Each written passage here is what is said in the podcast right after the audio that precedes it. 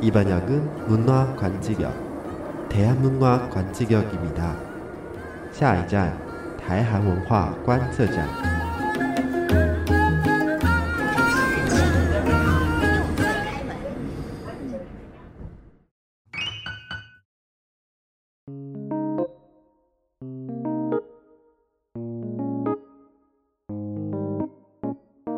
여러분안녕하세요欢迎再次回到泡菜番薯 Kimchi Kokuma 的台韩文化观测站，我是小老板。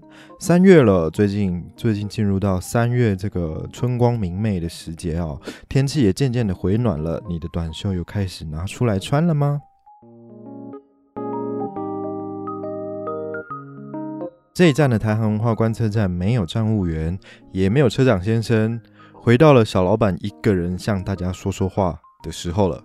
没错，很久没有像这样子一个人哦，带着大家领略小老板的视野了。有没有很突然很怀念？有没有突然很怀念这种就是只有小老板一个人在这边叨叨絮絮的时候呢？今天呢，很荣幸邀请大家来到台韩文化观测站，陪小老板一起体验一场名为“春”的旅行。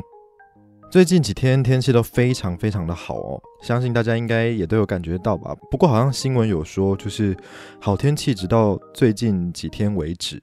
对，好可惜哦。对啊，不觉得吗？好不容易不下雨了，然后太阳露面了，可以体会这种春和景明的这种盛世，结果哎，想不到好像又要变天了的样子哦。小老板呢，最近在这个上班每天通勤的路上啊，有发现一件事情，就是杜鹃花已经开了，没有错。三月就是杜鹃花的时节，不知道大家知不知道呢？其实台北市的市花就是杜鹃花哦，没错，很特别吧？不讲大家可能不太清楚哦，就是台北的市花是杜鹃花这件事情，我不知道是不是跟。在台北市里面，很多地方都看得到杜鹃花有关，还是怎么样？因为就我自己的观察，台大校园、大安森林公园，或者是二二八纪念公园、青年公园、阳明山上，甚至是路边的人行道的这种就是绿化的树丛里面，很多都是栽种杜鹃花。不知道大家有没有发现哦？那每到这个时节呢，就是二月底，大概到四月初的这段时间。台北市总是被这种深紫色的、粉红色的，还有白色的这这些杜鹃花所充满着，不知道大家有没有发现呢？那今天杜鹃花不对，今天 今天小老板就要跟大家分享有关杜鹃花的故事。不过呢，在聊杜鹃花之前，小老板有一个活动要跟大家分享一下。这个活动所举办的地点呢，其实刚才我已经偷偷的有。塞了一下暗装在里面了，没有错，就是我们的阳明山草地音乐季。艺术看得见，音乐不设限。那这个阳明山草地音乐季呢，是从二零二二年的三月二十六号到五月一号，每一个周六周日呢，在大安区的咖啡厅以及阳明山美军宿舍群所举办的一系列音乐相关的课程与活动。其中呢，还有包含两场比赛以及各种类型的音乐讲座，还有体验。那当中包含陶笛、非洲鼓。爱尔兰音乐以及音乐疗愈等等。那在之前呢，就是小老板有关注这个活动的社群媒体啊，我有发现，在 FB 还有 IG，他们有办抽奖活动了。不过在节目播出的此时此刻，好像活动已经结束了。然后今年度这个阳明山草地音乐季的两场歌唱比赛也已经报名额满了，真的是非常可惜。所以接下来要怎么样？如果不想要错过后面的这些精彩活动相关的讯息，以及有什么好表演不想要错过的话呢？想要掌握跟这个活动相关更及时的资讯的话呢，就欢迎关注官方活动相关的连结，我会放在节目的资讯栏。有兴趣的听众朋友，欢迎再点击连结追踪查看啦。希望在这个春景晴朗的阳明山上，能够遇见可爱的你，一起听听音乐，享受美好的春天午后。另外呢，也再分享一下小老板是如何知道这个活动呢？其实是透过有台巧言巧语的巧克力跟我分享的哦。巧克力自己呢也是这个陶笛的演奏家，他自己也有在开陶笛的相关课程。然后在巧克力的这个节目当中呢，也可以听到很多跟音乐相关的有趣话题。连接一样呢，我会放在资讯栏。如果你对音乐也有兴趣，或者是喜欢陶笛这种呃空灵优雅的音色，那就绝对更不能错过了。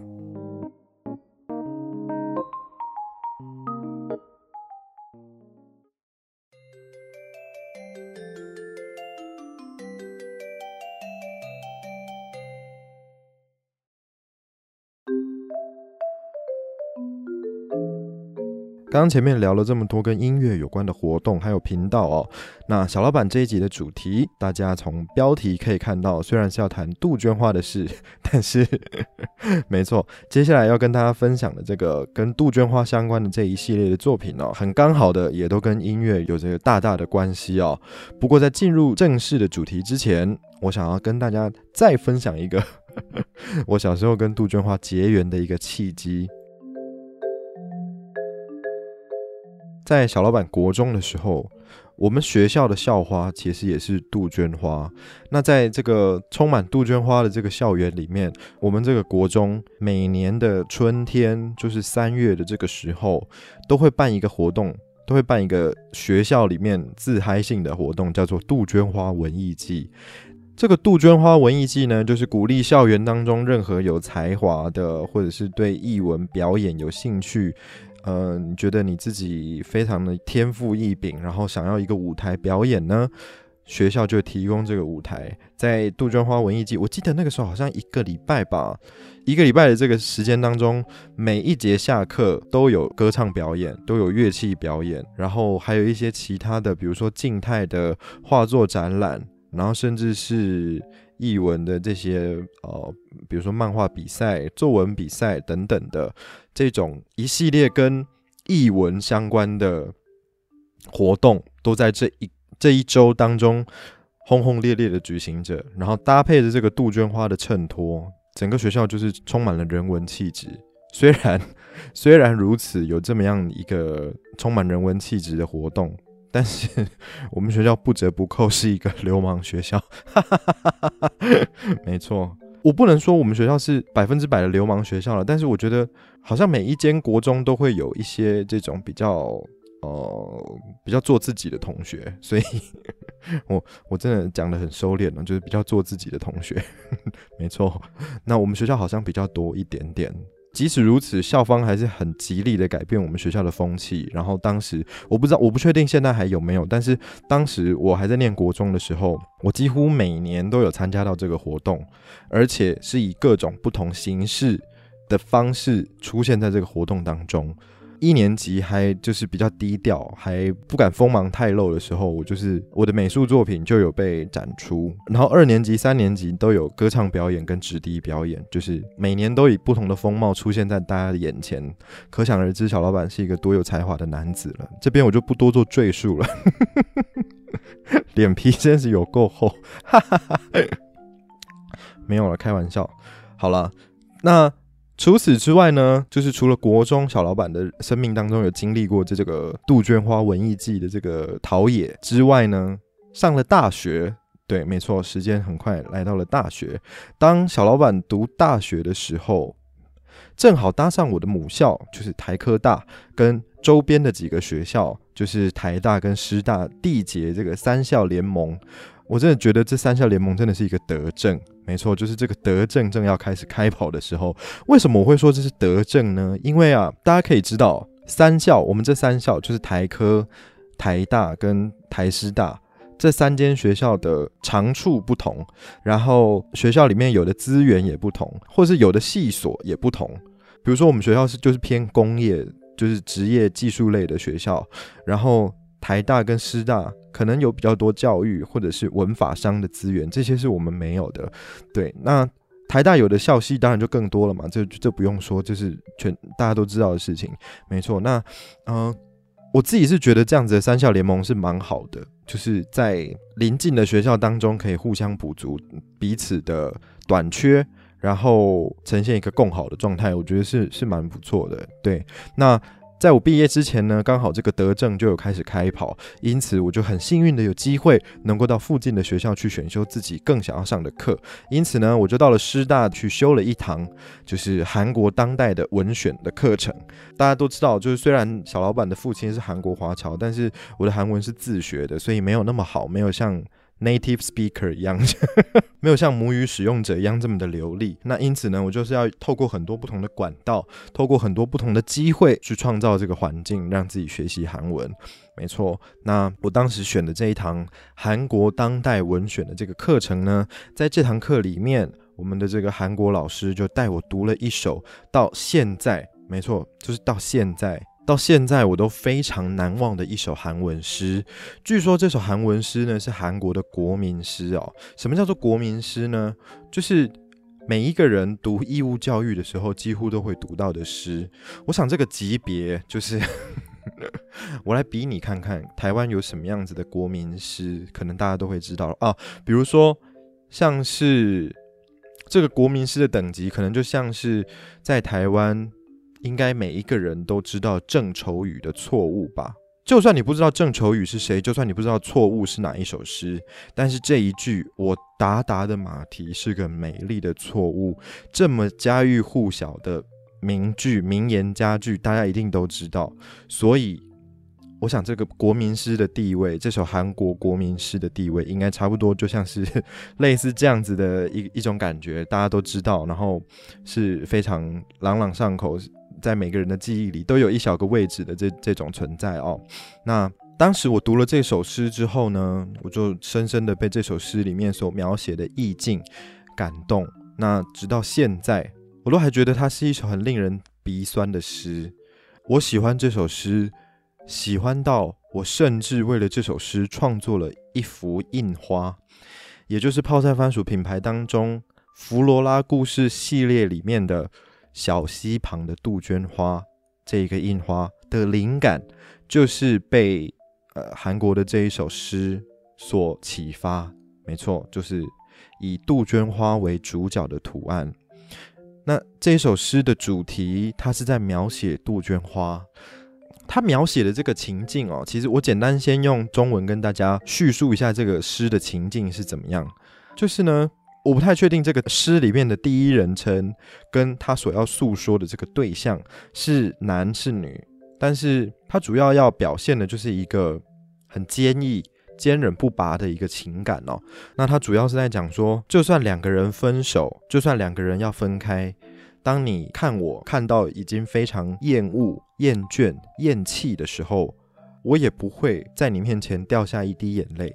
我反而会在你要离去的这条路上洒满杜鹃花的花瓣，风风光光的送你离开。我死都不会掉下一滴眼泪。Oh my god！你不觉得 这首诗一整个他描写的这个情境，就跟韩国人非常爱面子、喜欢打肿脸充胖子，然后就在人前一个样、人后一个样的这个状态，非常的吻合吗？难怪他是韩国的国民诗。大家说有没有道理？没错，那这一首诗的诗名呢，用韩文来讲是金达莱古，用中文直翻的话，它大概就是金达莱花的这四个字。但其实金达莱花呢，就是韩国种的杜鹃花。那韩国种的金达莱花跟台湾的杜鹃，除了名字不同之外呢，还有另外一个最大的不同，应该就是花瓣了。我猜。对，台湾的杜鹃花花瓣比较偏长，末端有一点点圆圆的，然后再收尖。花瓣上面呢，还有一些深色的斑点。那韩国的金达莱花呢，花瓣没有台湾的杜鹃花这么的长。韩国的金达莱花呢，五片花瓣紧缩在一起，然后远远的看，很像一个一个的粉红色的星星。因为金达莱花的末端也是尖尖的。然后五瓣花瓣呢，紧密的靠在一起，看起来真的很像星星。如果有机会，大家可以到首尔，就是 首尔春天的时候，其实也蛮多地方有这个秦代雷谷。大家可以记得我这个描述的状态，或者是我会在 IG 上面放上我当年在韩国拍的秦代雷谷的照片，大家可以看一下。五片花瓣紧密的靠在一起，没有台湾的杜鹃花花瓣这么的长，然后尾端收尖，看起来很像粉红色的星星的这个状态。好的，说了这么多，简单的跟大家介绍了一下韩国的金达莱花。接着呢，小老板就要用韩文来朗诵这首由 Kim Tower 金素月老师在一九二五年所创作的作品《金达莱花》。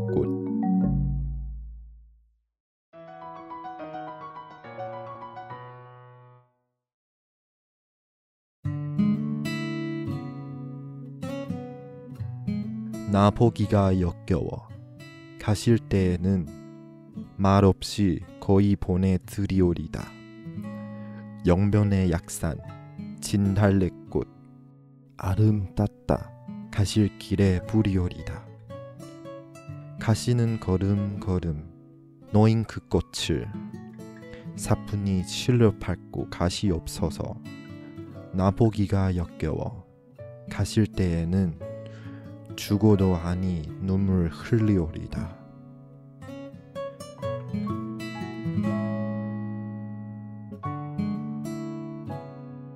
OK，是不是第一次听小老板在节目当中念这么多韩文呢？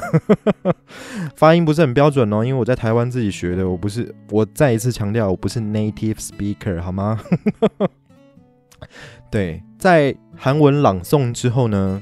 我要再用中文逐句的翻译，用中文再讲一次这诗里面的意思是什么？每一句的意思是什么？好，大家听好喽。若你见我已倦，在你离开时，我会不发一语的送你离开。在宁边的药山，金达莱花，我抱了满怀，洒在你离去的道路上。你一步步离开的步伐，洒落在道上的花儿，请你轻轻地踏着吧。若你见我已倦，在你离开时，我死也不会落下眼泪。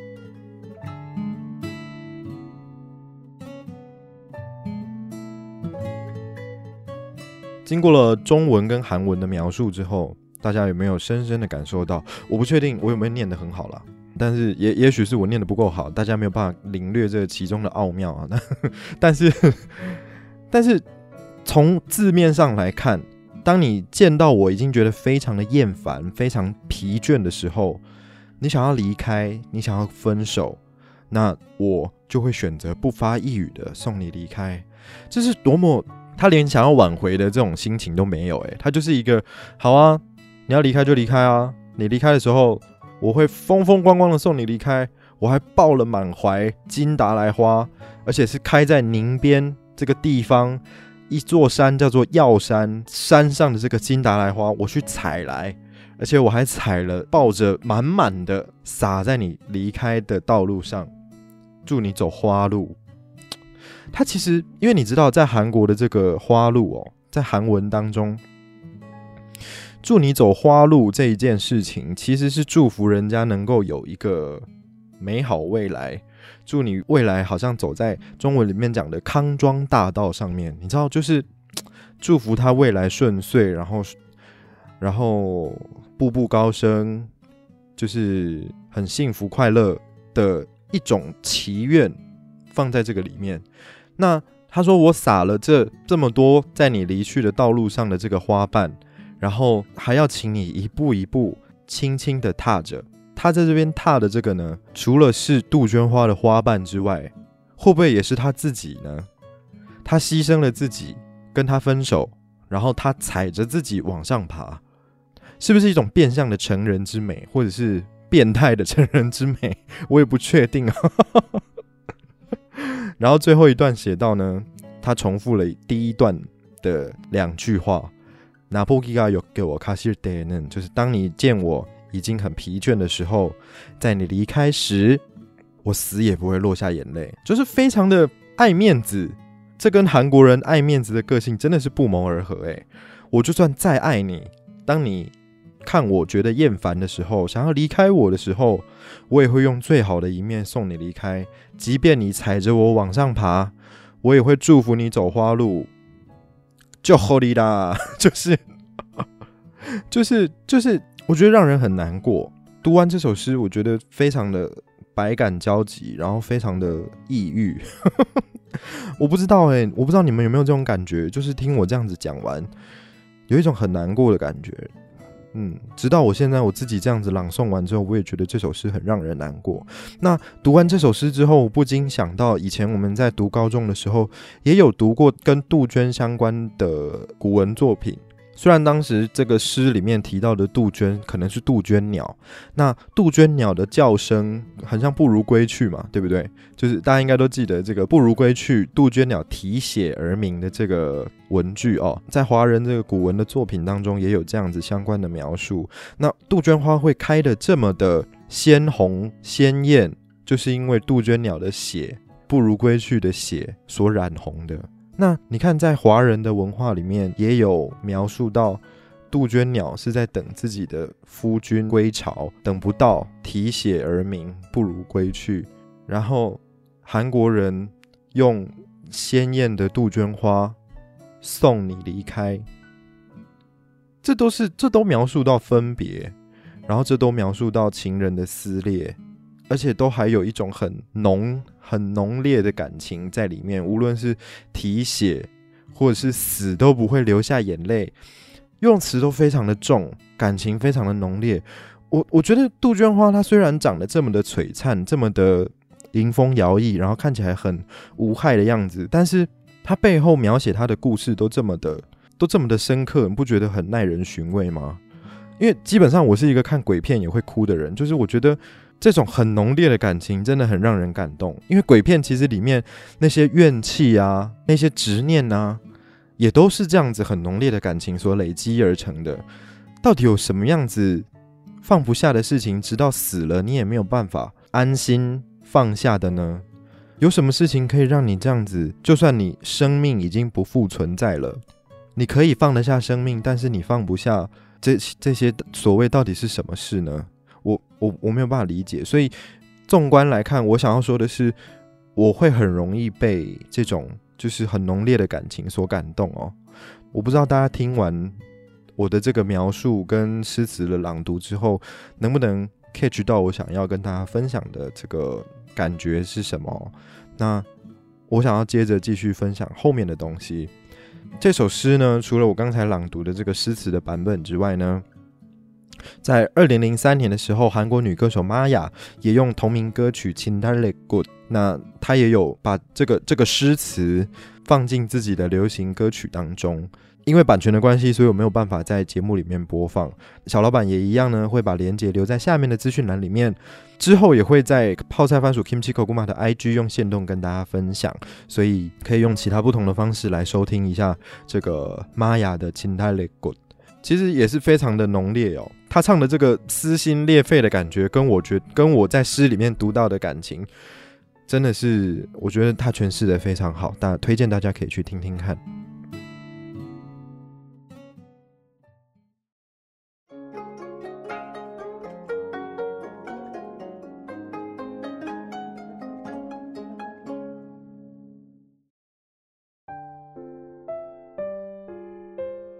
那刚才讲了这么多韩国的作品，我们回到台湾来讲讲台湾也有一个跟杜鹃花相关的歌。这首歌呢，我最近问了很多身边的朋友哦，近几年问了很多身边的朋友，好像大家纷纷的都表示不太记得这一首歌。不过我明明就对他很有印象，我不太确定为什么反而近几年没有人没有人知道他，我有点好奇是发生了什么状况。我记得这首歌明明以前是写在小学还是国中的音乐课本上，但是真的，我问了十个人，大概有九个人都跟我说他不知道，我就觉得有一点奇怪。所以今天也想要跟大家在节目上面分享这首在台湾的关于杜鹃花的民谣。那这个民谣呢，其实是在抗战初期，好像是一九三零年代左右，在中国大陆所所所所做的作品哦。然后后来就是随着国民政府一九四九年迁台之后呢，就一直留在台湾的教材上面，可能。可能后来教改就拿掉了吧，我也不确定。但是我明确的记得他在我的童年当中是有那么一抹身影的，所以我读了《金达莱花》之后，就想到，哎，台湾也有相关的词或者是曲歌曲来描述杜鹃花的感情哦。那虽然呢，这一首歌，虽然呢这是一首歌，但是小老板并没有想要在节目上面演唱的意思。我一样会把音乐的连接放在下面的资讯栏，然后希望大家有兴趣的话可以自己去点来听。那接下来呢，我也是要用朗诵的方式跟大家分享这首民谣。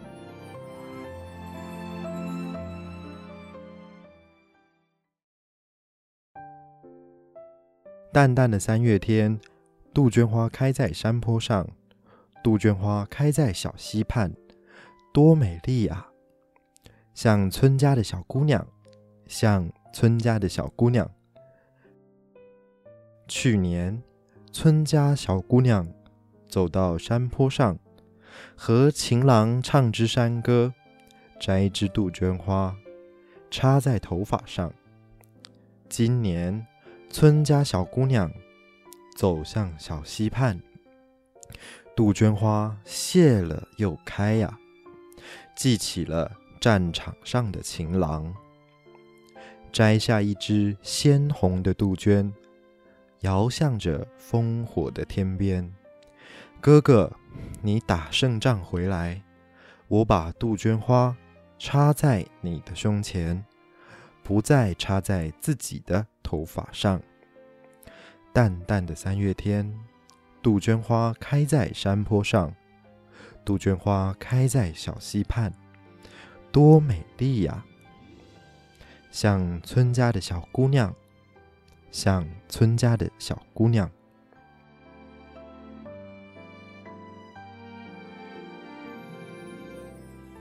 好，念完了，大家有听过吧？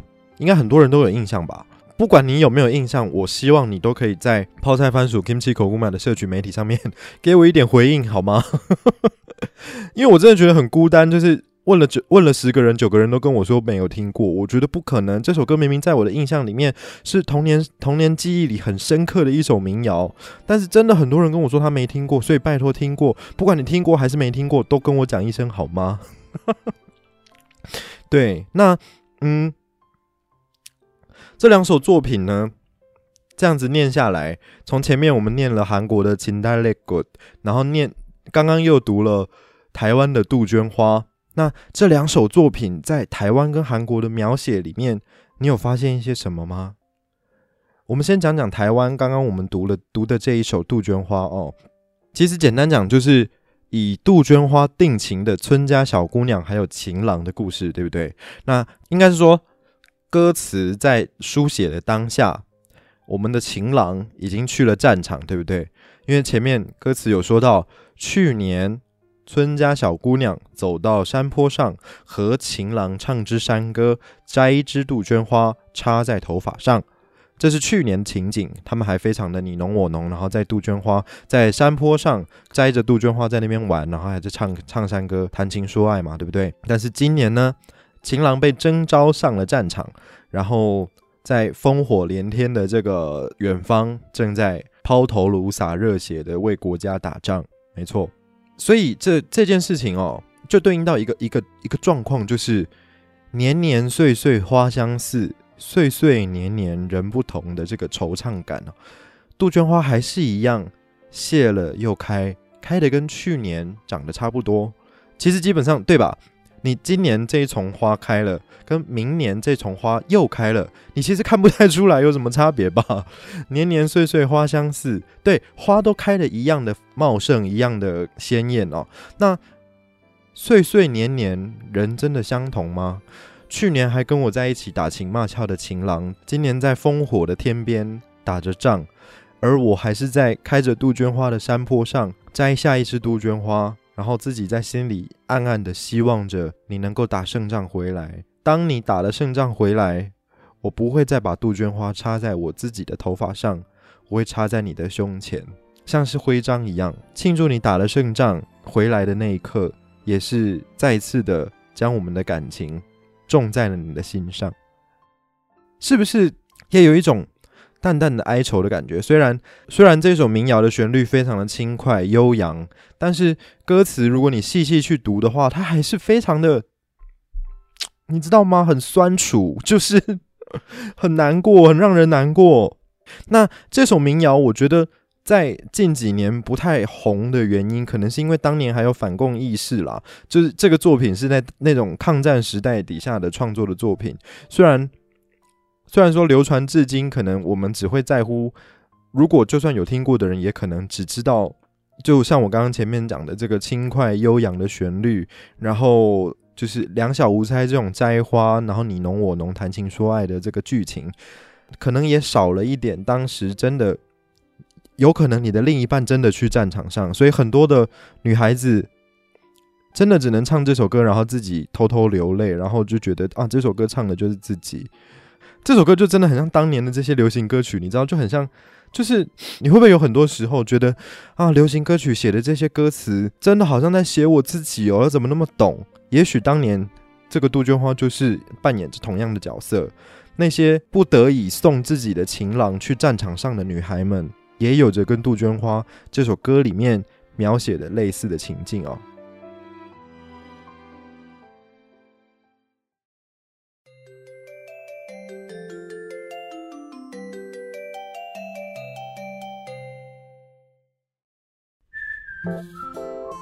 那经过了这样子。台湾跟韩国的这两首作品的对比之下呢，在最后这一趴当中，我想要跟大家分享一下我的小溪旁的杜鹃花这个印花作品的创作理念哦。嗯，就像我刚刚前面说的，在我念大学的时候，因为在师大上的这个韩国文学选读课，接触到了金达莱花这一首韩国的诗词作品，让我想到了小时候听过的这个台湾民谣《杜鹃花》。重新再把歌词拿出来，两相对比之下，在这两个作品当中，我同样都能够萃取出撒着糖粉的酸呢。我觉得其实是让人感到非常的忧伤的哦。但是不管怎么样，花都是一种美丽的象征哦。就是即使是难过的状态，即使是在有再多的不得已、不愿意。即使我想要跟我的情郎永远泡在一起，然后不要送你去战场打仗，这也是不得已的事实啊。所以，在这两个作品里面，虽然都含有着这些痛苦以及不如意，但是呢，他们都用了花朵，他们都用了这么鲜艳、这么美丽的祝福来献给对方。不管是在你离去的道路上洒满了花瓣，祝你走花路。或者是用鲜艳的杜鹃花代表我们之间的感情，那也像勋章一样，希望能够把这个荣耀献给在远方打仗的情郎。我觉得在哀伤外面，还是包裹着一层甜蜜跟祝福，所以。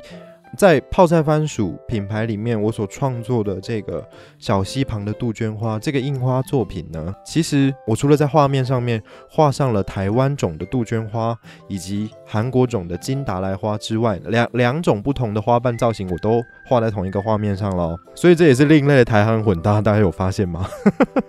没错，在在这两种杜鹃花的旁边呢，我还画了一条小溪，这个小溪就呼应着。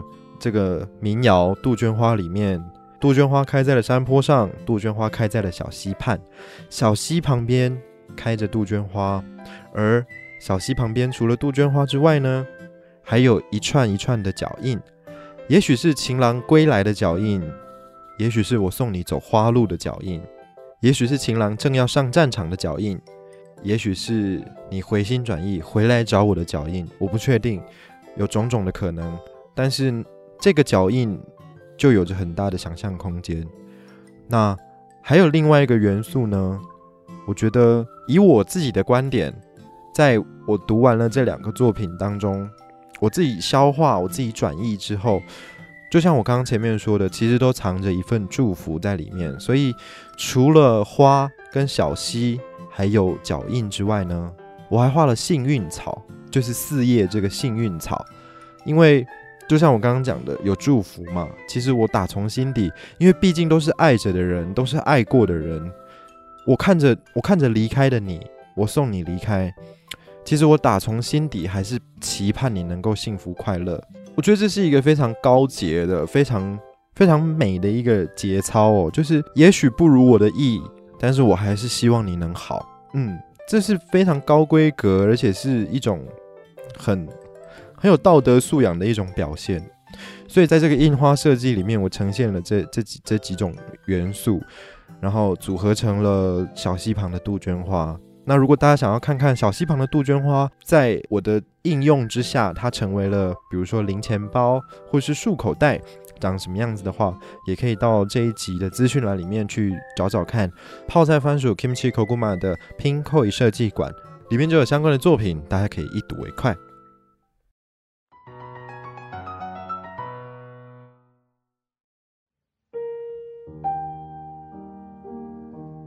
好的，今天跟大家分享了这么多关于台北市花杜鹃花的故事哦，那也分享了台湾跟韩国各一首关于杜鹃花相关的文学作品，然后还从头到尾、从小到大的整理了小老板与杜鹃花的这个不解之缘哦，还有泡菜番薯也因为这些种种的不解之缘，小老板因此设计了一款跟杜鹃花相关的这个布花，不知道听到现在的你有什么样子的想法呢？不管你有任何的想法，都欢迎你可以透过泡菜番薯 Kimchi Koguma 的 IG、FB 留言或者是私讯告诉我。如果你也喜欢小老板像这样子，在节目里多讲点韩文的话，也欢迎你用一样的方式跟我分享你的想法哦。另外呢，如果你是用 Apple Podcast 或者是 Spotify 收听的听众朋友，如果不嫌弃的话，欢迎你给泡菜番薯的台韩文化观测站五星好评，算是给小老板一点支持以及鼓励。也欢迎你把我们的节目分享给每一位热爱文化、喜爱生活的朋友。最后，再一次感谢你的收听，我是小老板，我们下一站再会，安妞。